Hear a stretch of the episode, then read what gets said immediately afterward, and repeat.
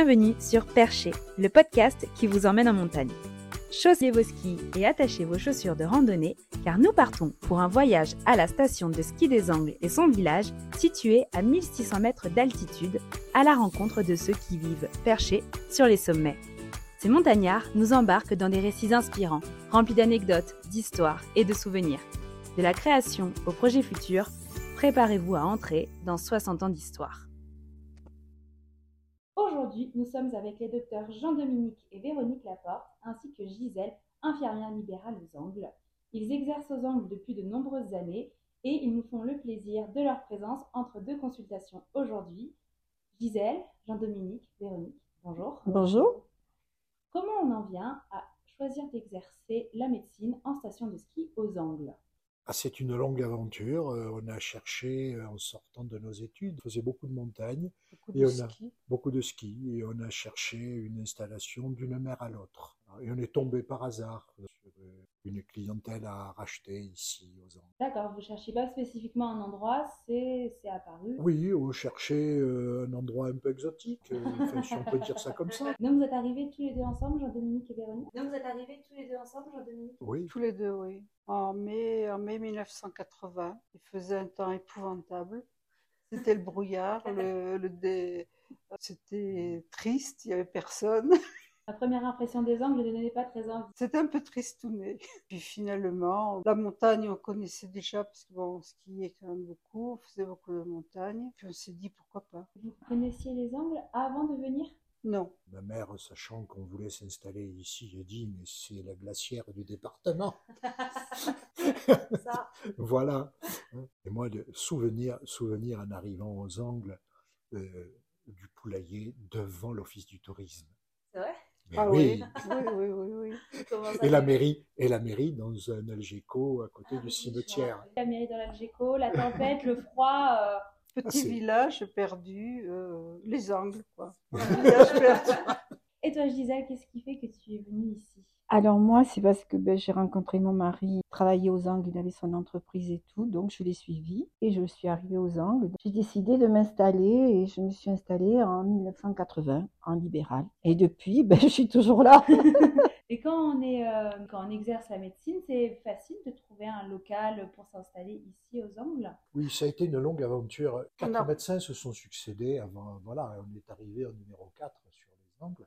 Était installé dans un tout petit local de la résidence de la Mat, dans 50 mètres carrés, et avec la radio qui faisait ce qu'elle pouvait euh, dans un bout de réduit euh, d'une arrière-boutique. euh, voilà, petite surface, et on a vécu de façon acrobatique, on va dire. Qu'est-ce qui faisait que c'était acrobatique? Bon, c'était acrobatique parce que à l'époque, l'alimentation électrique n'était pas ce qu'elle était, et les, nos prédécesseurs avaient trouvé bien de mettre une cloison pour séparer la salle d'attente du bureau en parallèle euh, de la vitrine. Les patients étaient en vitrine. hein, et nous, juste derrière, avec un petit vasistas, ce qui fait que les jours de panne de courant, ben, on était à la bougie. C'était très compliqué. Et donc, Vraiment. à la fin de la, ben, du premier été, euh, on a décidé que ça ne pouvait pas durer. Donc, on a abattu la cloison et on l'a mis perpendiculaire à la vitrine pour avoir au moins une baie vitrée Ah pour oui. pouvoir avoir du, du jour. Et qu'est-ce qui fait que les médecins, les prédécesseurs n'étaient pas restés C'est que c'est une médecine particulière qui ne se contente pas de faire de la médecine générale, euh, il faut tout faire. Euh, On est perdu, euh, complètement isolé, euh, loin de l'hôpital, loin Mhm. des secours.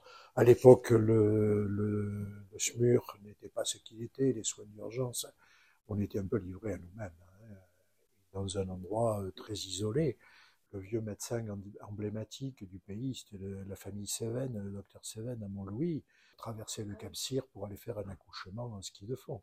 Oui, donc euh, voilà dans quel milieu nous arrivions. Pouvez-moi dire un petit peu plus la façon d'exercer, la façon d'être avec les gens, la façon de se déplacer C'est pas du tout pareil euh, que d'exercer la médecine en ville. Ouh, moi, je me suis retrouvée dans, dans les garoches aussi, où j'étais complètement bloquée. J'étais prise dans une congère et j'ai attendu que la DDE passe pour me, pour m'aider, quoi.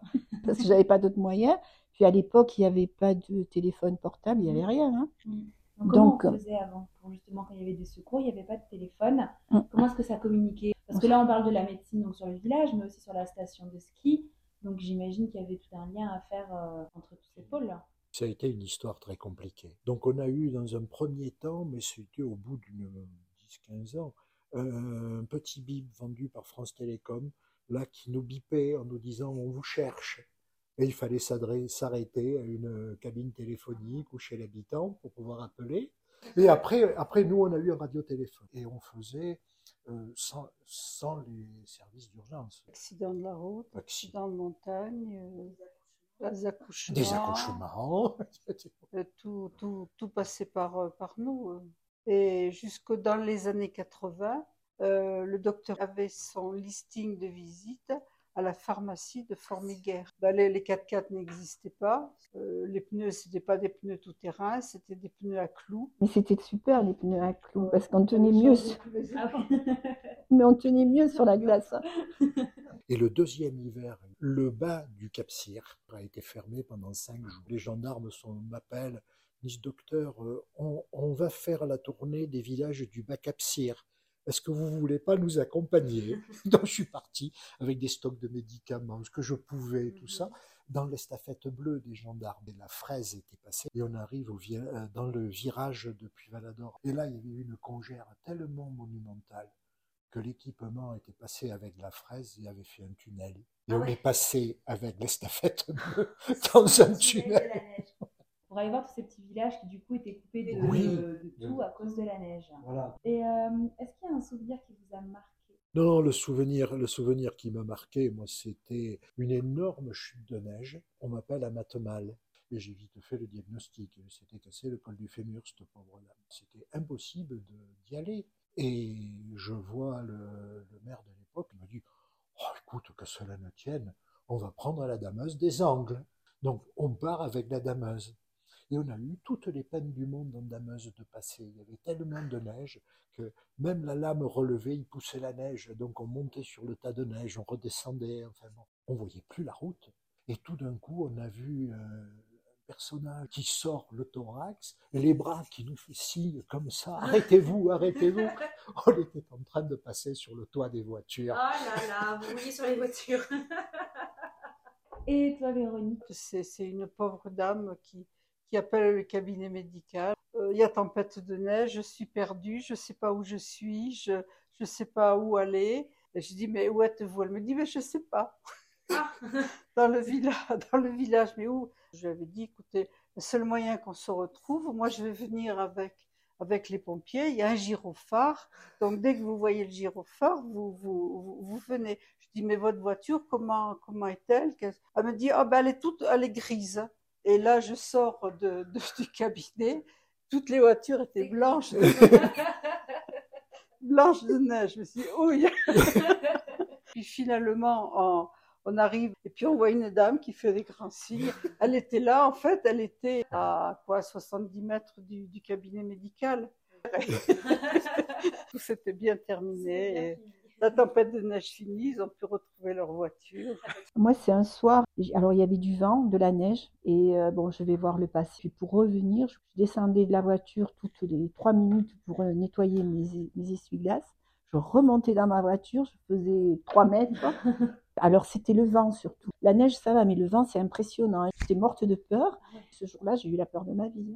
J'ai cru que j'allais rester là-bas et toute seule toute la nuit. À l'époque, pas de téléphone j'ai réussi à m'en sortir.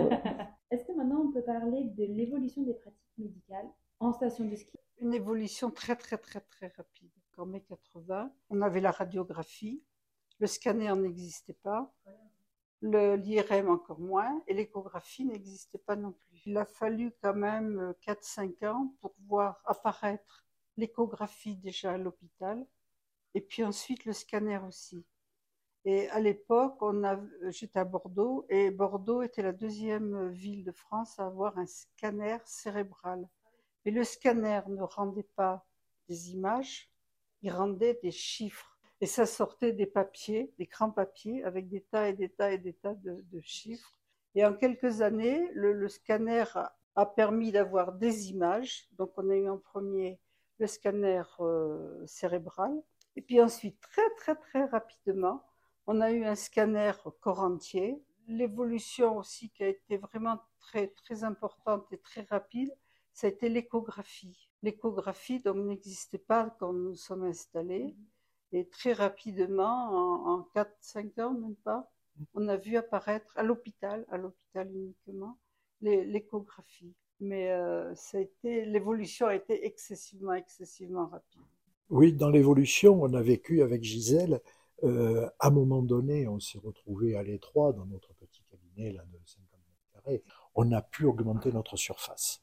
Donc, Et nous avons tous travaillé ensemble. Voilà. Ah. Et là, on, a fait quelque chose qui aujourd'hui, aujourd'hui est normal, mais à l'époque a été franchement révolutionnaire. Mettre une infirmière dans le cabinet des médecins. Et ça a été une révolution. au point de vue du Conseil de l'ordre, etc., avec euh, obligation de faire des acrobaties, euh, de faire une, euh, allez, qu'est-ce qu'on va dire, un sas d'entrée qui servait de salle d'attente et qui servait à rien, pour strictement à rien, mais qui était pour le Conseil de l'ordre, c'était, ah ben ils ont une salle d'attente séparée pour l'infirmière. Ah oui, parce qu'on ne pouvait pas tout mélanger, les médecins, les infirmières. Mais ça a été une période où tout d'un coup l'activité hivernale devenait importante. La mhm. station, la station a grandi, euh, devenait euh, bon, avec une activité hivernale importante.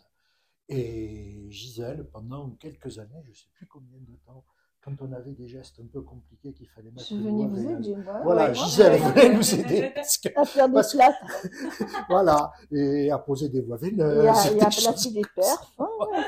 on a fait ça, on a fait ça. Ce qui était l'embryon de ce qui allait devenir une maison de santé. Une maison de santé. Est-ce qu'on va parler de la maison de santé aujourd'hui, qui se situe entre les Angles et Matmal mmh. Parce qu'on a quand même la chance d'avoir une maison de santé sur, une sur un village de station en montagne. Ça veut dire que c'est l'accès à tous et pour tous bah, des soins médicaux quand même. C'est pas Dominique qui a tout fait. Franchement, s'il s'est occupé de tout, il a été. Euh, ça lui a donné beaucoup, beaucoup de travail. C'était une très longue aventure. J'étais à cette époque-là euh, présidente de l'association Médecins de Montagne et on cherchait à faire évoluer la médecine en station et on a créé avec Médecins de Montagne tout ce qui allait devenir les maisons de santé.